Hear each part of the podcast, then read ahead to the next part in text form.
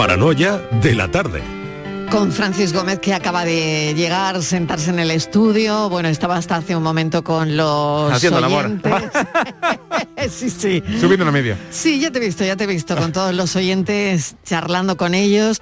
Y ahora, bueno, em, vamos a la paranoia de hoy. ¿Con qué tiene que ver hoy? A ver, eh, con la historia. Bueno, sí, pero ayer Para- teníamos que resolver que se nos quedó Ay, pendiente la respuesta. Es verdad, es verdad, la Oh. paranoia de ayer. Sí, bueno, bueno. como el No, filósofo no, estaba, No, pero no puede abrir estaba. una, no puede abrir una sin cerrar otra. Ah, Claro, es evidentemente, que no, no, ayer no. tuvimos Que tiempo. hace corriente. Tú no cierra la puerta tiempo. de allí. Mm.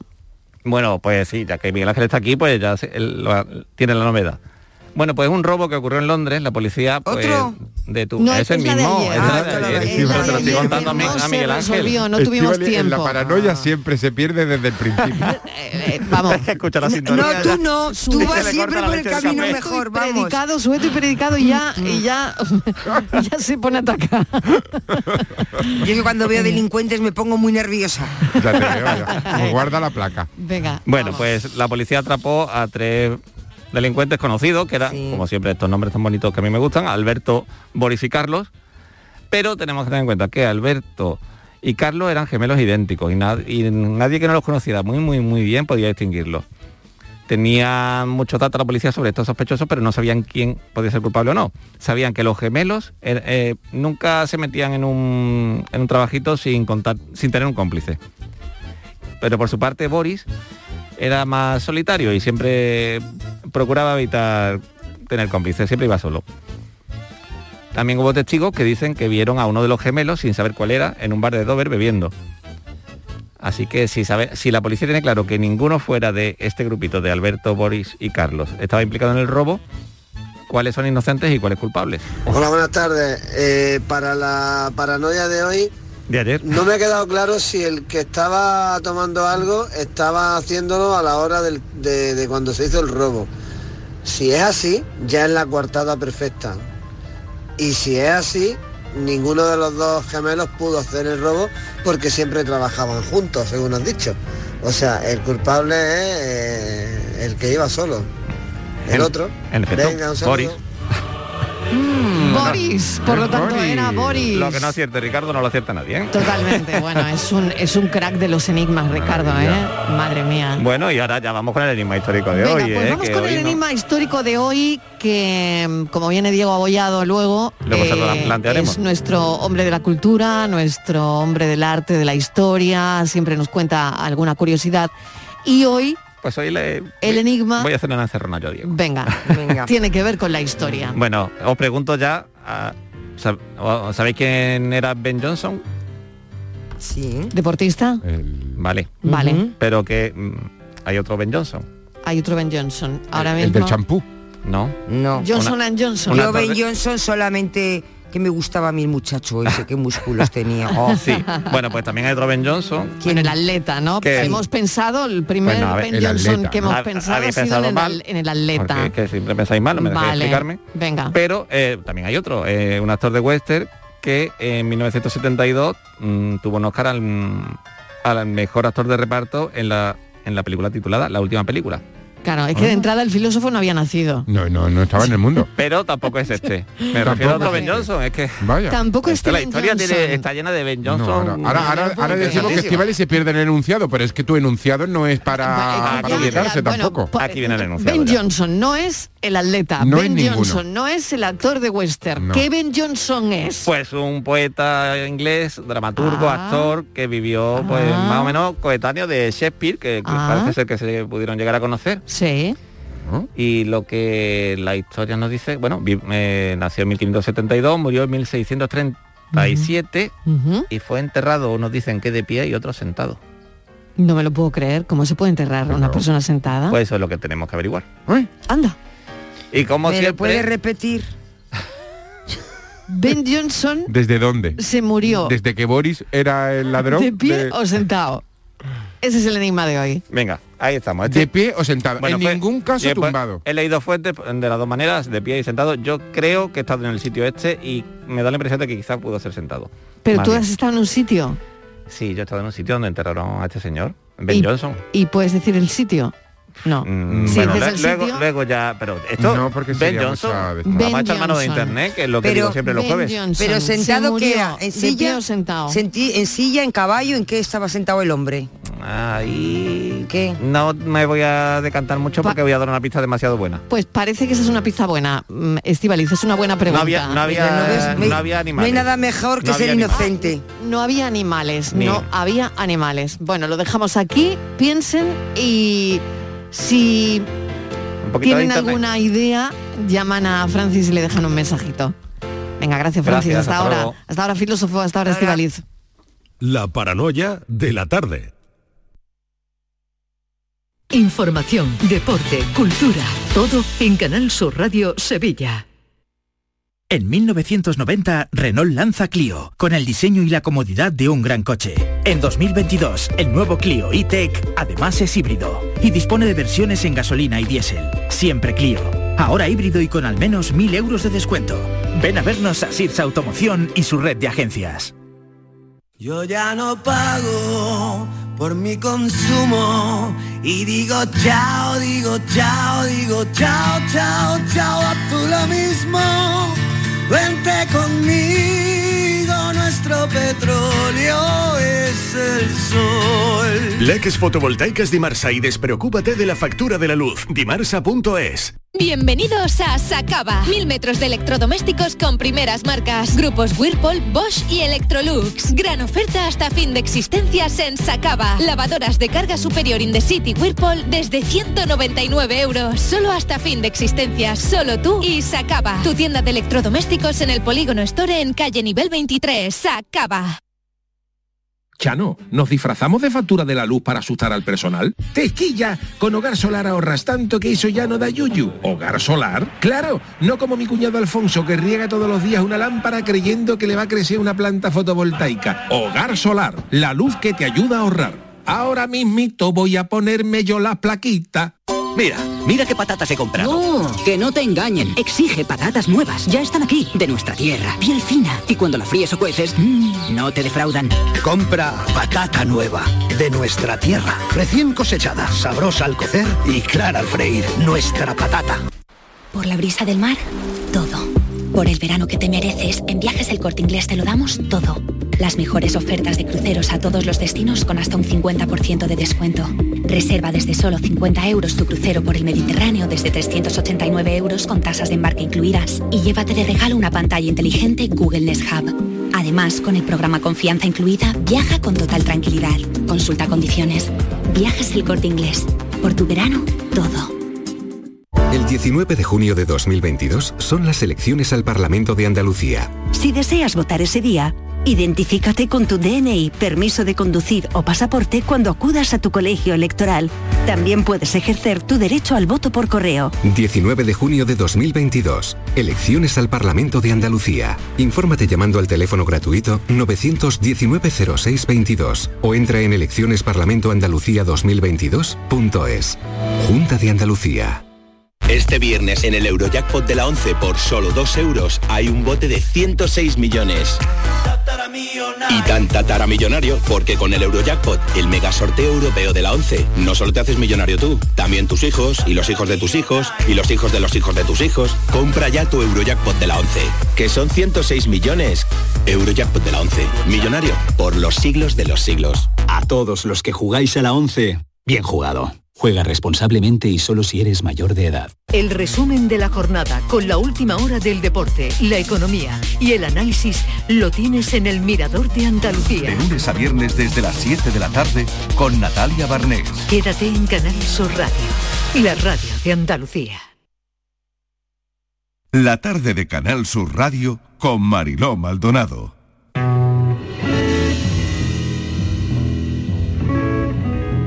Siempre tuve claro que para ser feliz en esta vida, o al menos para no sufrir más de lo necesario, la salud mental era tan importante como gozar de una buena salud física.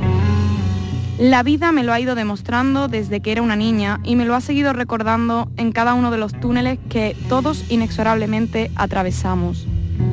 Cuando empecé en la Facultad de Medicina aún lo vi más claro. Mucha cardio, mucha neumo, mucha farma, mucha microbiología, mucha pediatría, mucha anatomía, mucha genética, seis largos años de innumerables asignaturas y de pronto una muy diferente por la que pasamos sin pena ni gloria, la psiquiatría. Me fascinó. Pero, ¿y la psicología? ¿Y la comunicación médico-paciente? ¿Y la empatía? Al comenzar a trabajar como médico, se me cayó el alma a los pies. La salud mental de los pacientes y la nuestra propia, como profesionales que se suponía que cuidábamos de ellos, brillaba por su ausencia.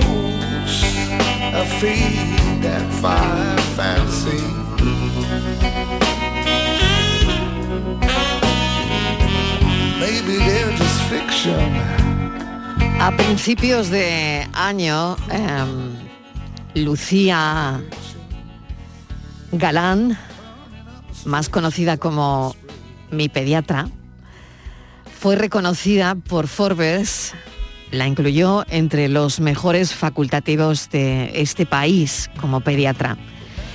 Y ella sabía que quería ser pediatra después de una enfermedad que casi le cuesta la vida, con cinco años.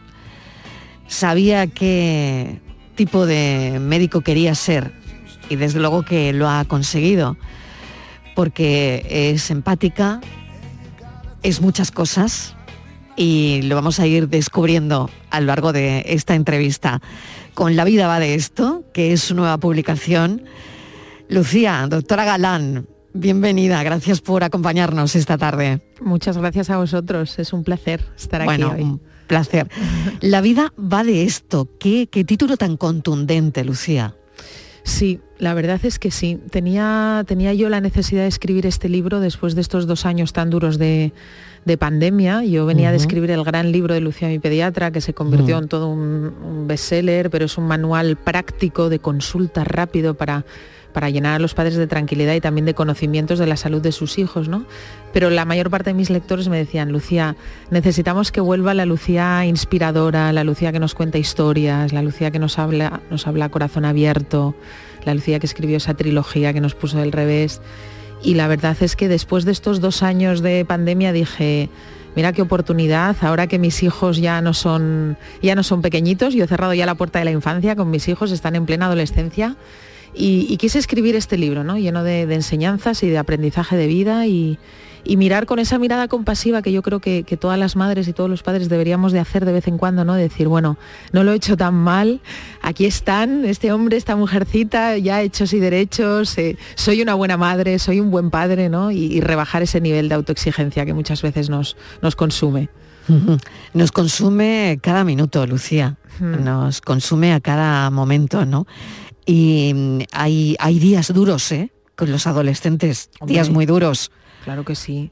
Hay días muy duros y, y no los hay cuando tienen dos añitos y tres añitos y cuando son recién nacidos y llegas a casa llena de miedos, ¿no? Mm. Es verdad que, que la adolescencia es una etapa, fíjate, quise tener más presencia en este libro con la adolescencia porque me daba un poquito de, de rabia eh, esta connotación negativa siempre que tienen los padres, ¿no?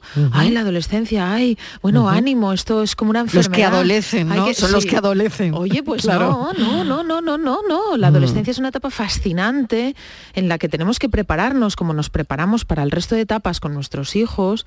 Es una etapa crucial para su desarrollo, es el último pistoletazo de salida de, de- de ese inicio de la vida adulta y nuestros chavales nos siguen necesitando, ¿no? Entonces, los capítulos que están dedicados expresamente a ellos están escritos con esa ternura, ¿no? Y esa, y esa necesidad de, de- de decirle al mundo que nuestros adolescentes nos siguen necesitando, que seguimos siendo su referente, que no, no, no les dejemos caer en una etapa tan crucial, ¿no? Qué interesante. Nos vamos a ir deteniendo en, en algunos capítulos que me parecen, bueno, hay algunos muy interesantes. Mm, Bueno, el libro en sí es mm, un regalo, la verdad. Pero, eh, Lucía, quiero que le cuentes a los oyentes que quien te conoce seguro que ya lo sabe, ¿no? Pero es verdad que con cinco años para, para tus padres y para ti hay un antes y un después. de- Absolutamente. de- claro, de una persona que vive una experiencia mm, traumática, ¿no? Mucho. Sí, yo era una niña, bueno, feliz, sana, eh, asturiana. Eh, nunca había tenido ningún problema, ningún problema, ninguna enfermedad y de repente de la noche a la mañana tuve una sepsis meningocócica con meningitis, una enfermedad que, que- que en aquella época pues tenía una mortalidad muy elevada porque no había vacuna para, para esta enfermedad, es una enfermedad bacteriana. Y, bueno, de la noche a la mañana mis padres pues les plantearon el dilema de, bueno, las primeras 48 horas son cruciales, eh, lo único que podemos hacer es eh, invertir eh, todos nuestros recursos que se, vamos, se basan en antibióticos altas dosis y esperar a que, a que el cuerpo de Lucía responda. ¿no? Entonces estuve muchos días ingresada, las expectativas eran difíciles porque los niños que sobrevivían, pues muchos tenían secuelas importantes, como puede ser sordera, como puede ser hemorragias cerebrales, amputaciones, eh, daño cerebral, ¿no? Eh, pero yo con mis cinco años, claro, vivía aquello ajena a, la gravedad del asunto, aunque estuve todos los días y todas las noches incomunicada, sin poder recibir visitas, atada a una cama, porque de aquellas se ataban a los niños a las camas para que no nos quitásemos las vías que llevábamos en los brazos. Eh, los primeros días nadie podía entrar en mi habitación. A medida que fui mejorando, pues permitían a mis padres entrar una hora, una hora al día a verme, ¿no? Y, y yo lo describo como mi hora de, de vida. Es, es- fueron 23 horas de soledad y una hora de vida al día era lo que tenía yo mientras, mientras estuve allí ingresada.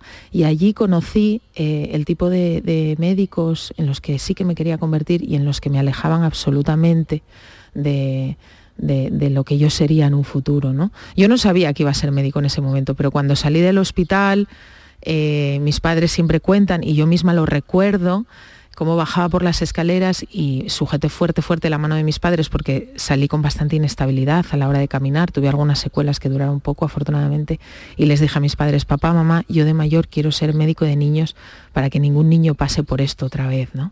Y no me refería tanto a la enfermedad, sino, sino a todas esas horas de soledad, esos niños que, que nos pasábamos días ingresados en, en los hospitales solos, sin acompañamiento, ¿no? con esa visión solamente de- del adulto, pero no del niño. Afortunadamente los años pues han ido mejorando nuestra sanidad y ahora, es- ahora los niños siempre están acompañados, no hay que atar a los niños, por supuesto, les explicamos todas las cosas para que las vayan entendiendo. Pero ahí, en ese momento, con cinco años, decidí ser pediatra y nunca, o sea, nunca me planteé otra profesión que no fuese la de ahorrar el sufrimiento a niños y a sus familias. Mm. Lucía, em, te vamos a agradecer ese testimonio, ¿no? La manera que tienes de, de- de abrirte, ¿no? También en, en los medios de comunicación, en tus propias redes, ¿no? A través de, de los libros, ¿no? Es- eres una comunicadora nata, ¿no? Aparte de, de una gran pediatra. Pero, em, Lucía, hay vacuna para esa meningitis que mm, probablemente tú tuviste, ¿no? Mm, Sí, yo tuve... Ya hay vacuna, ¿no? Sí, ya hay vacuna desde hace siete años. Yo tuve una meningitis por el meningococo B. Cuando yo era pequeñita solamente teníamos la vacuna frente al meningococo C. eh, pero ya desde hace siete años eh, tenemos la vacuna frente al meningococo B eh, disponible. El, el drama que seguimos viviendo en nuestro país es que está financiada en unas comunidades y en otras comunidades no está financiada. ¿no? Son cosas que los pediatras no terminamos de entender porque un niño, porque haya nacido en una comunidad, eh, tienes- tiene más posibilidades de, de Mm. contraer o no una enfermedad tan terrible como esta, ¿no? que le Mm. puede costar la vida. Pero sí, hay vacuna disponible y esperemos que en, que en no mucho tiempo ya esté financiada en todas las comunidades autónomas.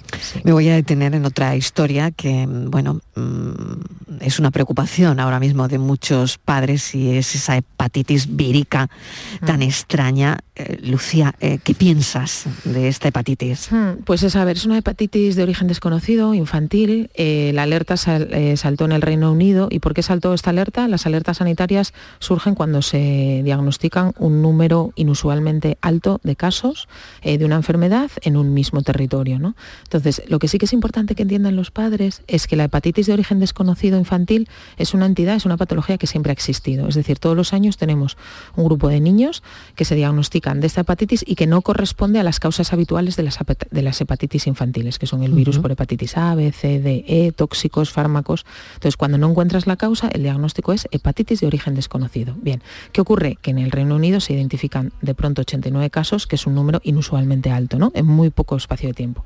Salta la alerta sanitaria que sirve a los profesionales sanitarios para decir, a ver, ojo, está pasando esto en Inglaterra, vamos a poner el foco nosotros aquí, no vaya a ser que esté relacionado con algo que todavía no sepamos y que no se nos escape ningún caso.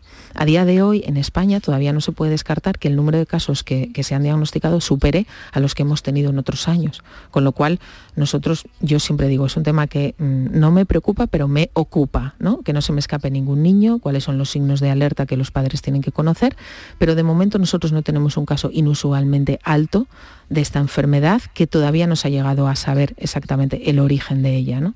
Entonces yo creo que la información que tienen que saber los padres es que esta, enfermedad surge, eh, aparece como una gastroenteritis, con diarrea, con vómitos, con dolor abdominal, no siempre con fiebre, y lo que hace saltar las alarmas es el color amarillento de la piel, y, de la, y, del blanco de los ojos, de la conjuntiva de los ojos.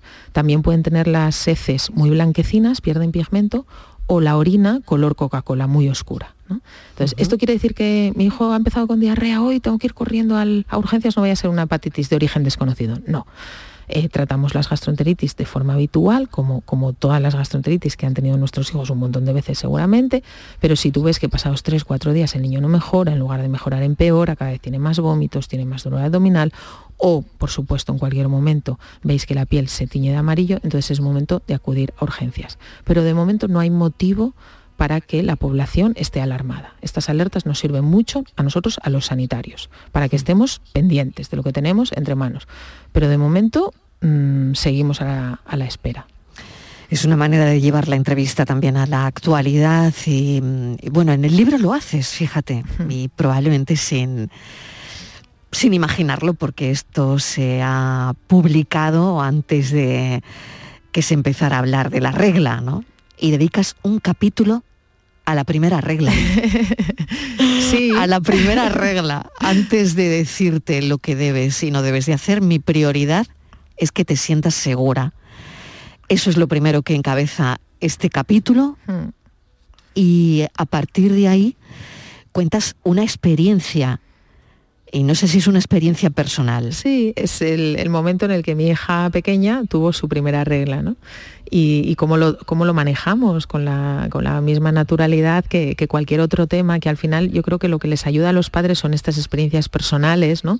De una mujer que además de ser pediatra desde hace casi 20 años, es madre, ¿no? Entonces esto me acerca muchísimo al lector y a mis pacientes, por supuesto. Entonces yo en la consulta lo veo a diario, madre mía, que se nos ha hecho mujer, que ya es una mujer y, mi hija aquel día vino, pero mamá, ¿esto qué quiere decir? ¿Que ya soy una mujer? Y digo, no, cariño. Fíjate, qué historia, Lucía. Exacto, digo, eres la misma persona que eras ayer, mi amor. Exactamente. la misma. O sea, pero ¿cómo, ¿cómo va a ser mujer una niña que tiene 12 años? Claro. Que esta mañana tenía 12 años y que después de a la una de la tarde no puede ser mujer, porque sigue teniendo 12 años. Exacto. Entonces, ahí hay un error en, la denominación. Totalmente, y les dan la enhorabuena a las niñas, las niñas se sienten fatal, se sienten perdidas, se sienten mm. abrumadas. Entonces mm. intento a través de la anécdota con mi hija reconducir esa situación y explicarles a los padres cuál es la forma más natural y más tranquila y más amorosa de manejar este tema y cómo podemos ir preparándolas a ellas también para que cuando llegue el momento no lo vivan con, esa ansiedad de que es un antes y un después, de que es un punto de inflexión en su vida. No, yo le dije, mi amor, eres la misma persona que eras ayer y, eres, y hoy eres la misma que vas a ser mañana y tu cuerpo va a ir cambiando poco a poco como ya ha ido cambiando en los últimos dos años y yo te voy a explicar exactamente qué es lo que vamos a hacer. ¿no? Entonces es un capítulo muy tierno que además lo escribí, se lo leí a mi hija antes de Mm. de, mandárselo a mi editora y mi hija me dijo, sí, mamá, adelante, que esto va a ayudar a muchas, que va a ayudar a muchas chicas y a muchas madres que están muy perdidas con esto y, es muy bonito, es muy bonito también dejar ese legado con esas anécdotas con mis hijos que, el día de mañana leerán el libro al completo, ¿no? Y, no deja de ser bonito ver, ver que su madre habla de ellos con, con esa ternura. ¿Qué te parece toda la polémica, Lucia, como pediatra y como persona que al final, bueno, pues tú estás tratando a niñas de 12 años a las que le viene la regla, ¿no? Y me imagino que, bueno, no sé si ya es parte de tu especialidad o a partir de ese momento eh, ya pasa, eh, cambia de especialidad. un- una niña que tiene la regla a los 12 años, por ejemplo. No, nosotros vemos niños, depende de la comunidad autónoma, pero normalmente ent- hasta los 14 o hasta los 16 Ujú, años. O sea que ese momento lo, lo vivimos y, y los padres además tienen muchas dudas respecto a esto, porque los padres de hoy en día se preparan mucho para la primera infancia de, los pequeños, ¿no? Se compran muchos libros, hacen muchos cursos, hacen todas las escuelas de padres habidas y por haber, pero llegan a la adolescencia realmente a pelo, o sea, sin conocimiento ninguno, llegan ya cansados, además desgastados, ya es como que yo ya he hecho todo lo que tenía que hacer y es una etapa crucial para ellos, ¿no? Donde nos siguen necesitando. Entonces, eh, son consultas habituales, eh, cómo manejamos esto, qué va a pasar a partir de ahora, la sexualidad, cómo hablo con mis hijos de, de sexo, ¿no? Y sí, sí, claro, las, las manejamos los pediatras y debemos eh, hablar de esto también en consulta. Mm. Las madres de las madres. Hay otro capítulo. Eh, Qué bonito ese capítulo. La mujer Eh, que en lugar de coger al recién nacido entra en la habitación y le da un beso en la frente a su hija y le dice, mi amor, ¿estás bien? Claro. Eso solo lo hace tu madre. Exactamente. Mientras todo el mundo coge al bebé, tu mamá te compra esas braguitas de algodón altas, bien altas, para que sí, todo esté en su sitio, te prepara la comida y te limpia la casa. Y esa es tu madre, sí. Un homenaje a las madres de las madres. Pues Lucía, ha sido un placer charlar contigo. No sé si quieres añadir alguna cosa más, porque bueno, este libro es que hablas de, como decías, de la, de la adolescencia, de las ventanas que hay ahí, que eh, no hay que verlo como una como un problema, sino más como una oportunidad, ¿no? Eh, hablas de la regla eh, y me parece un capítulo interesantísimo ahora que, fíjate, ¿no? Que eh, hablamos tanto de ello, ¿no? Y, y bueno, y al final yo creo que es un, un compañero de viaje al final, eh, este libro, ¿no? Sí, es un recorrido de, de vida, es una visión bonita y amable de, de lo que es la, la vida, que yo creo que ese es uno de mis lemas, ¿sabes? Y, y se lo digo mucho a mis hijos. Mirad siempre el lado amable de la vida, porque lo hay y es muy bonito. Que la vida a veces se pone difícil, que, nos, la, juega muchas veces, que muchas veces no es injusta, que querer no es poder, que aun deseándolo con todas nuestras fuerzas muchas veces no conseguimos nuestros objetivos. Cierto, eso es verdad. Pero intentemos mirar siempre la cara amable de la vida porque la hay. Y cuando la descubres es bonita, bonita, súper bonita. Y el secreto está en los pequeños detalles y en las personas que nos rodean. Lucía Galán, mil gracias. Un abrazo enorme. Muchísimas gracias a vosotros, un placer.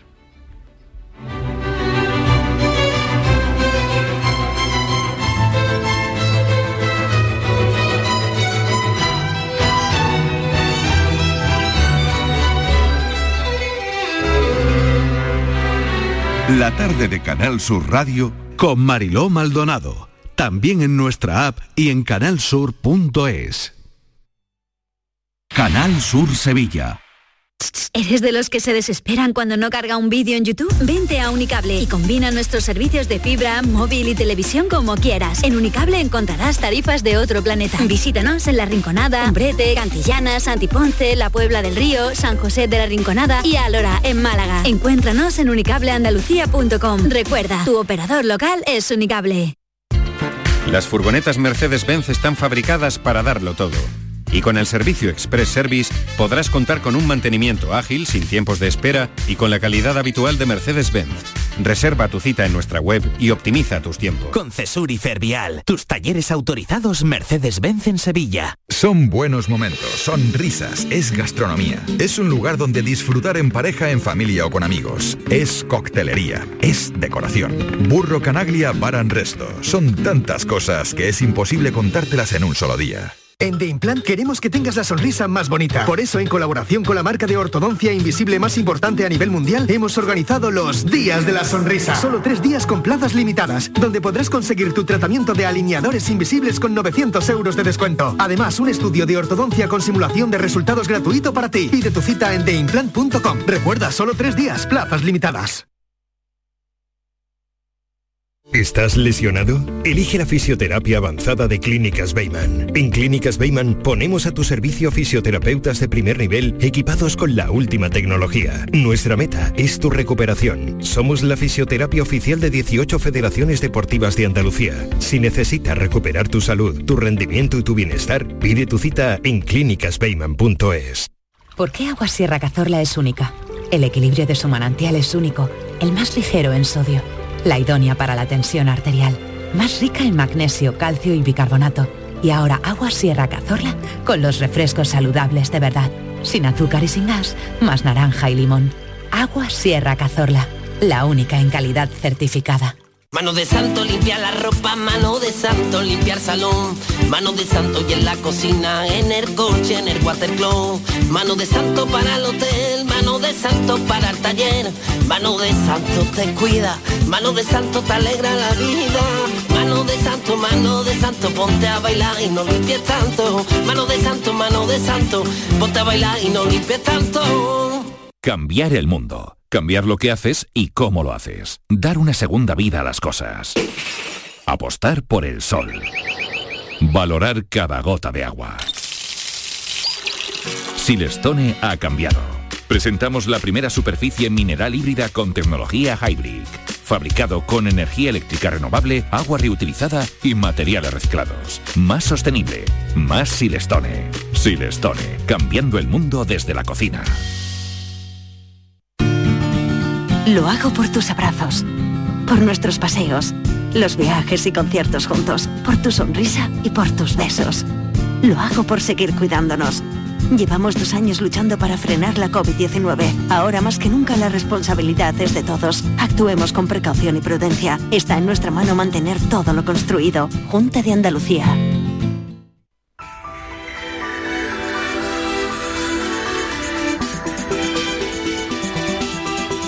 Ya lo avanzamos ayer, hoy programa especial desde el Palacio de Congresos de Málaga, patrocinado por la SEPA, el Congreso de la Periodoncia y la Salud Bucal. Ahí está Enrique Jesús Moreno. ¿Qué tal, Enrique? ¿Cómo va todo?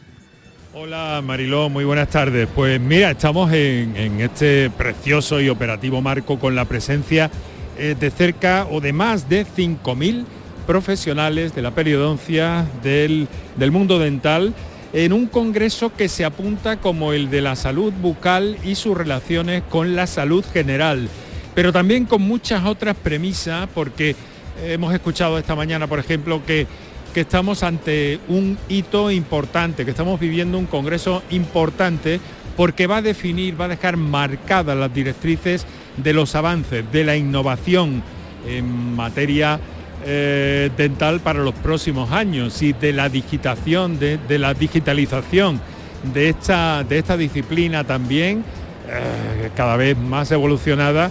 Y por otra parte también hay otra idea central en el Congreso, que es la de eh, la, la- la idea de, de mínimamente invasiva también aplicada a la odontología y a la periodoncia. Y sabemos que eh, las relaciones con, con- con otras disciplinas son cada vez más importantes, que en el ámbito digital, como acabo de señalarte, eh, fíjate lo complicado que era hacer hace algunos años un molde dental, sin Sí, embargo sí. ahora introduces un pequeño escáner, el paciente no siente absolutamente nada y de ahí sale un modelo digital en 3D que luego se imprime en 3D y el paciente no ha tenido ninguna molestia, ¿no? En esa línea se está avanzando mucho, también, como no, en materia de biomateriales, para, para que nos hagan y se integren perfectamente en nuestra dentadura y todo eso es lo que se está promoviendo desde allí. Hay una alianza importante en ese sentido, una alianza que mañana va a vivir también en este Congreso de la CEPA en Málaga un momento importante. Hay una alianza por la salud y por eh, el futuro y el cuidado de, eh, de- de nuestra salud bucodental e intentar y evitar las relaciones que hay entre eh, disciplinas o, o cardiopatías, por ejemplo, con la salud bucodental o el tema de la diabetes, que está muy relacionado también con, eh, con la salud bucodental. Vamos a tener también a la presidenta de la Asociación de Diabéticos de Málaga, nos va a acompañar para ofrecernos su punto de vista Esther García.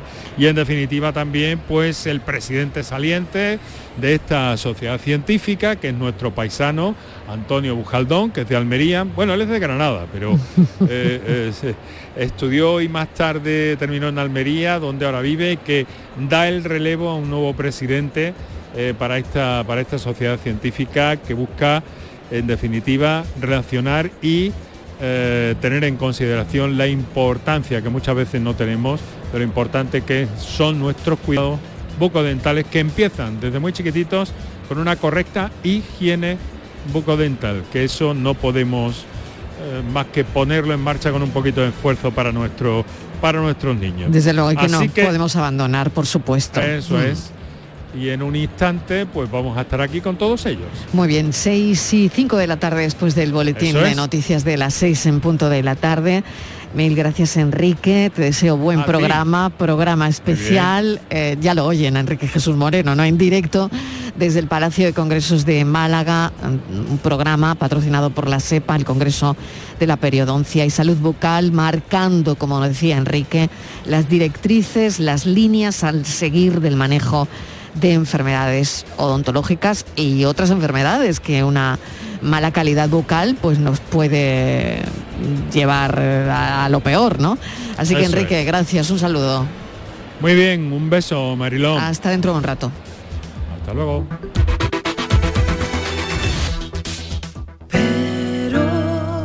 Qué gusto me da. El Carnaval de Cádiz avanza cada año en igualdad. En Covirán queremos seguir impulsando el talento femenino y por eso hemos lanzado micarnavalnomefalla.com, donde impulsaremos y daremos visibilidad a nuestras artistas femeninas. Covirán.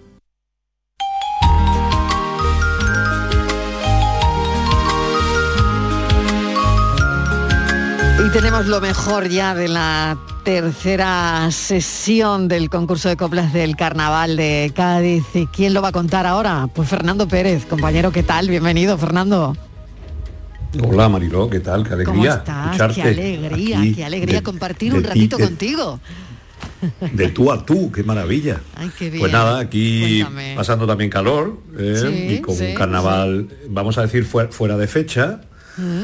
eh, en un concurso que ya sabes se trasladó al mes de mayo por esto Mm, del COVID y hoy pues tenemos la, la cuarta sesión, aunque como tú muy bien has dicho, ayer se celebrará la tercera, Mm. prácticamente lleno en el Gran Teatro Falla, eh, mañana también se espera la sesión con, con mucho interés, y bueno, agrupaciones que también nos visitan de otros puntos de Andalucía.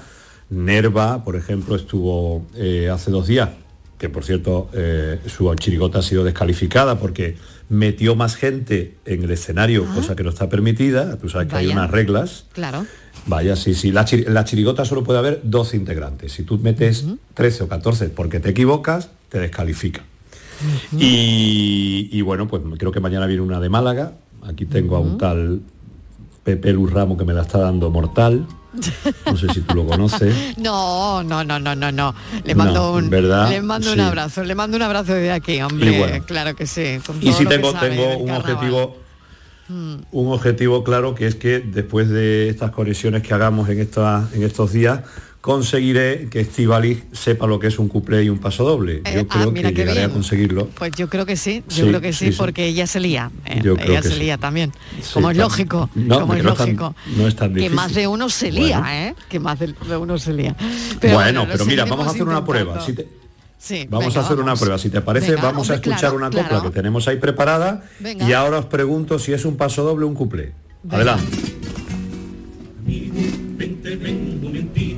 Siéntate aquí a mi ladito y a contarte una cosita.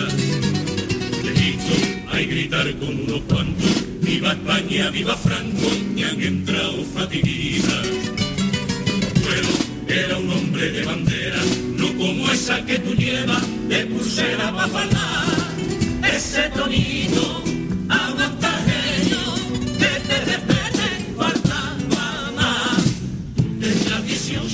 18, 19, por favor, si eres un nene grito que razón.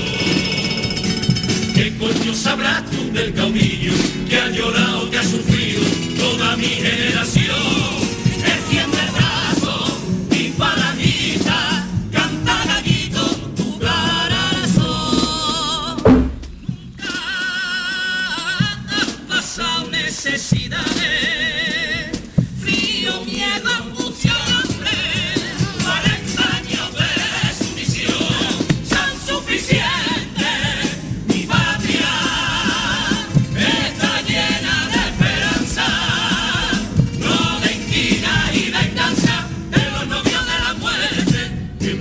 Soldadito, a un viejo vas a pegar. Tu abuelo si era un hombre de bandera, no como esa que tú llevas, legionario en la muñeca.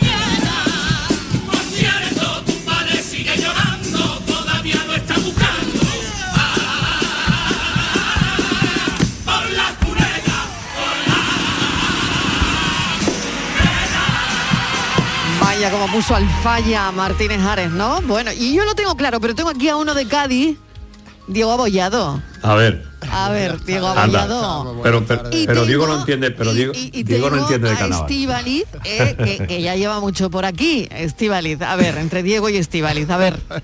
Hombre, yo Ahí no- vamos. Yo no entiendo de carnaval, pero hombre, hasta ahí llego, ¿eh? Me- yo, yo- yo también, yo tengo- también, Tengo ¿eh? muchos carnavales encima. Eh, hombre. Eran carnavales de Mm. jóvenes, porque ya cuando, cuando ya me he hecho mayor, ya mm, eh, mm, me he retirado un poco, pero hombre, claro, eh, yo creo Que Estivali lo sabe claro lo que Yo no tengo ni idea. Estivali, eso es un- Porque es un mira, Marilo, maravilloso pero tanguillo, Fernando, no es te cuento más secretos, Es un Fernando. paso doble, ¿no? Es un paso doble. Paso doble. Pero para- ah, no, no sé, que lo diga, Que lo diga Fer- que lo diga Fernando.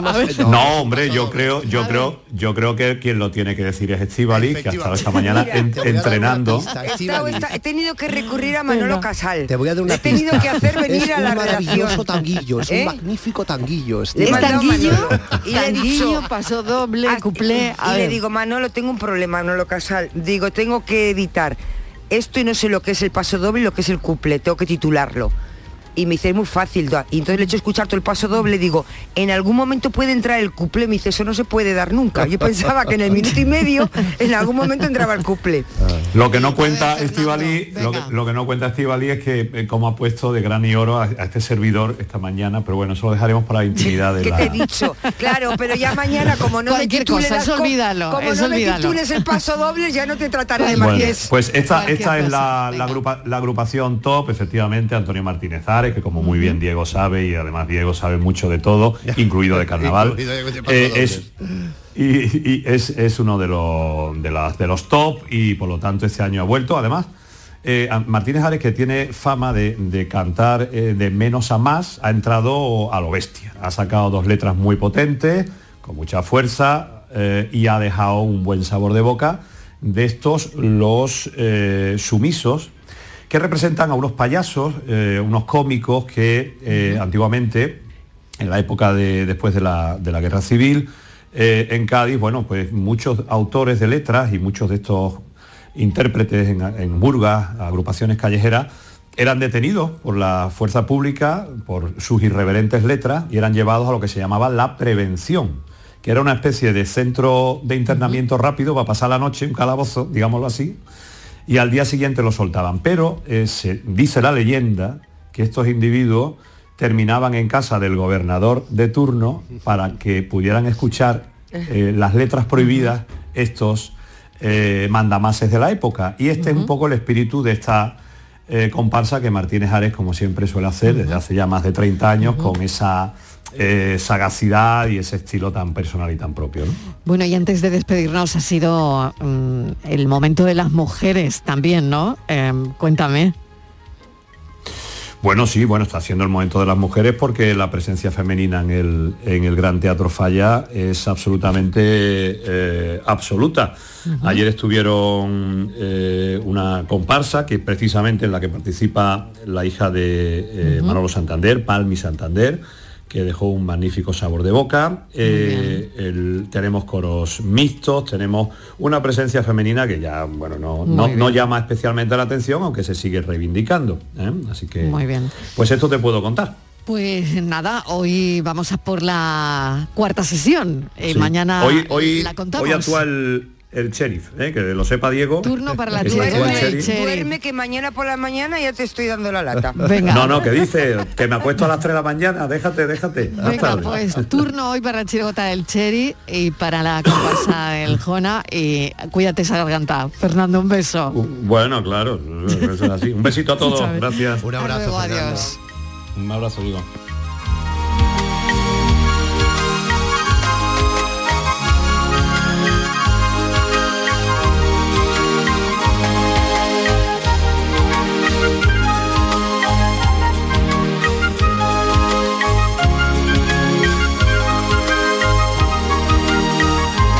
La tarde de Canal Sur Radio con Mariló Maldonado.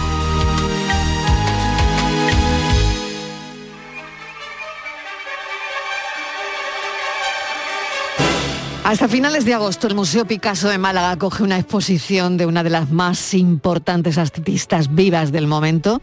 Se trata de Paula Rego, autora de una obra pictórica impresionante que los andaluces podemos ahora disfrutar en Málaga. Vamos a acercarnos a esta gran artista, 84 años, nace en Lisboa, pero que es todo un símbolo del arte británico y una de las estrellas de la Tate de Londres, uno de los museos más importantes del mundo.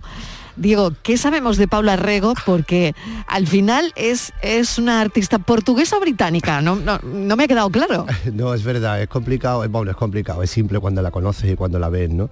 Eh, Fíjate, el presidente de la República, el presidente de la República de Portugal, Rebelo de Sousa, inauguraba esta exposición en el Museo Picasso. Eso para que nos hagamos una idea de, de- de, bueno, de la magnitud, de la magnitud y la importancia que tiene la obra, la obra de, de Paula Rego en, en Portugal, ¿no? Pero es verdad que su formación es, es muy británica, aunque vivió también en Lisboa, ¿eh? pero es una, eh, es una formación tremendamente británica, ¿no? Y también todo su éxito, todo el éxito grande que va a tener a partir de los años 80, todo ese, ese éxito lo va, lo va a vivir, lo va a vivir en, en Inglaterra, lo va a vivir en Londres porque vivía allí, ¿no?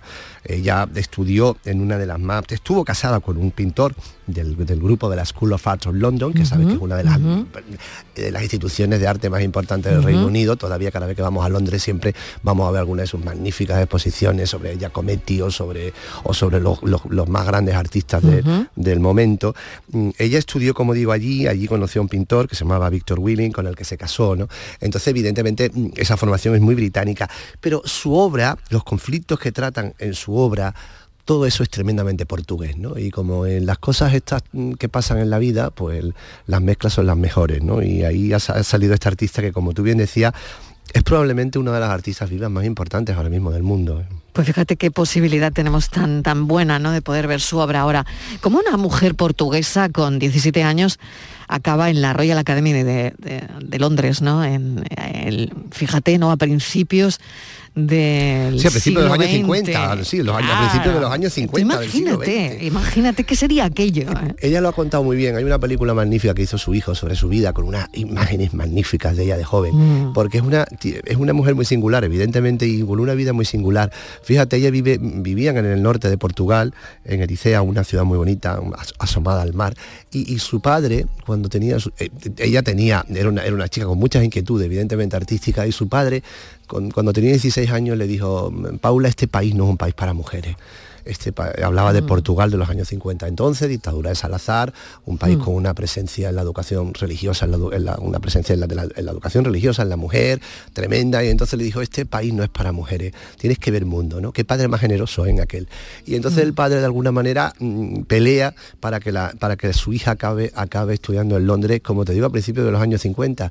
Allí está en Londres unos años, allí se casa, conoce a este pintor, que era compañero suyo, pero después mm, decide irse con su padre a vivir a vivir a Portugal y se trae al marido ¿no? y entonces Mm. allí hacen una especie de asociación familiar entre su padre al que adoraba profundamente su marido con el que también tiene una relación una relación muy especial pero una relación muy importante y allí viven en esa en esa especie de villa que es una, es una, es una casa preciosa. Ahora es una casa, ahora es como un bed and breakfast, porque yo reconozco que soy muy de peregrinar a los lugares, a los lugares reguistas, porque realmente.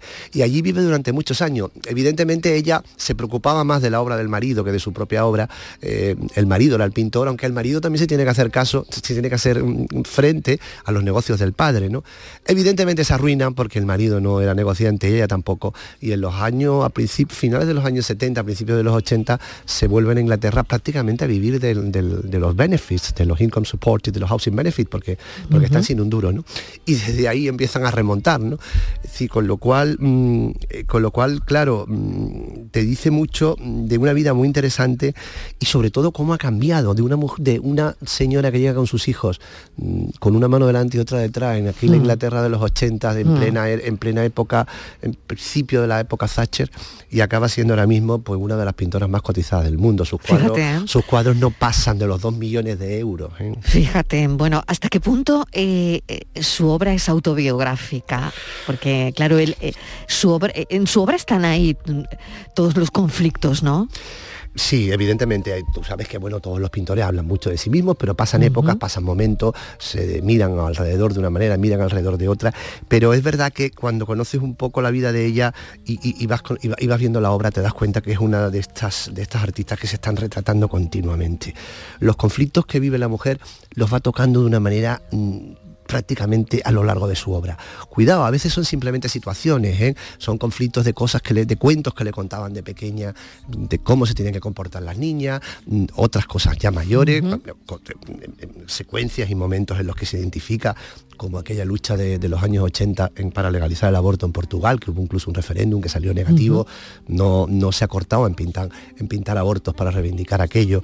Eh, eh, mm, pero después toda la obra tiene una, una especie de, de mística de- y de poética, tanto onírica, que son cuadros que, que- que son únicos, es decir, es su estilo propio. Cuando estás viendo un Paula Rego, sabes que es un Paula Rego, ¿no? Y eso Mm. evidentemente en arte es muy difícil. Y es una pintora cautivadora, tiene un formato, bueno, trabaja con distintos formatos, pero el formato grande lo trabaja maravillosamente y siempre está contando historias en esos cuadros.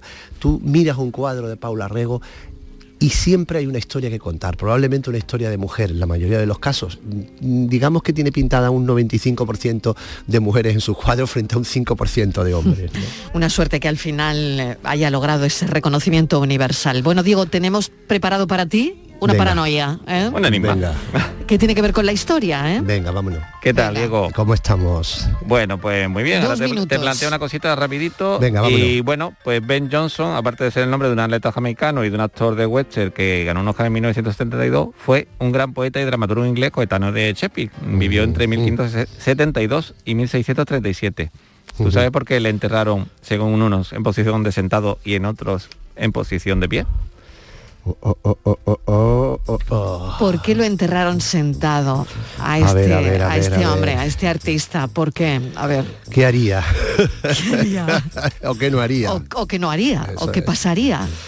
Ay, Bueno, ay, pues- A ver, a ver, a ver, dan unas lo- pistas, ¿no?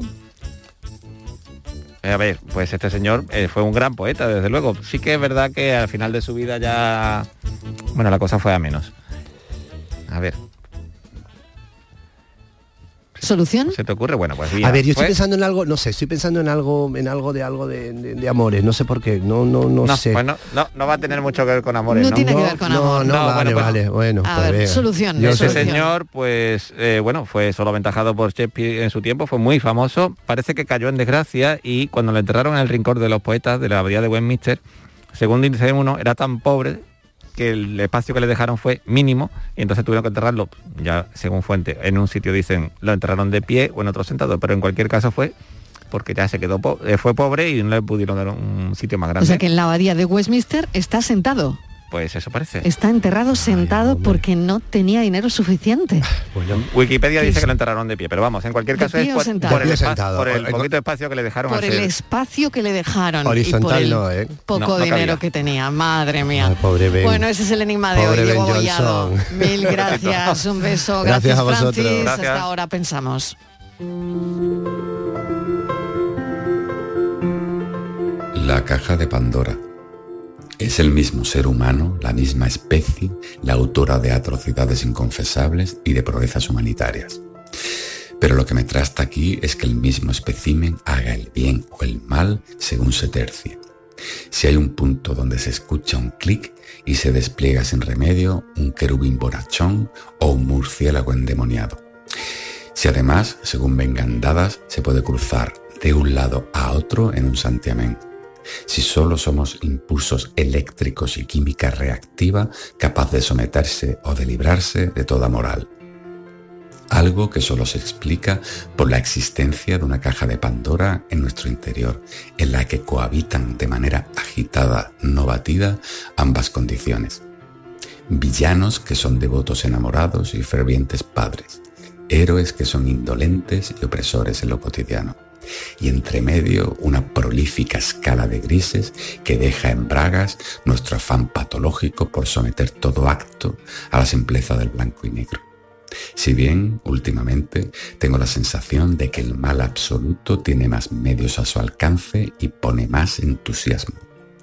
Cierto es que se puede hacer sin tantos remilgos, al bulto, no como el bien absoluto, que es muy laborioso, pura artesanía, de pasito a paso, con la única esperanza de que nos sumemos muchos más. Habrá que ponerse a ello, porque la bestia no se va a doblegar sola.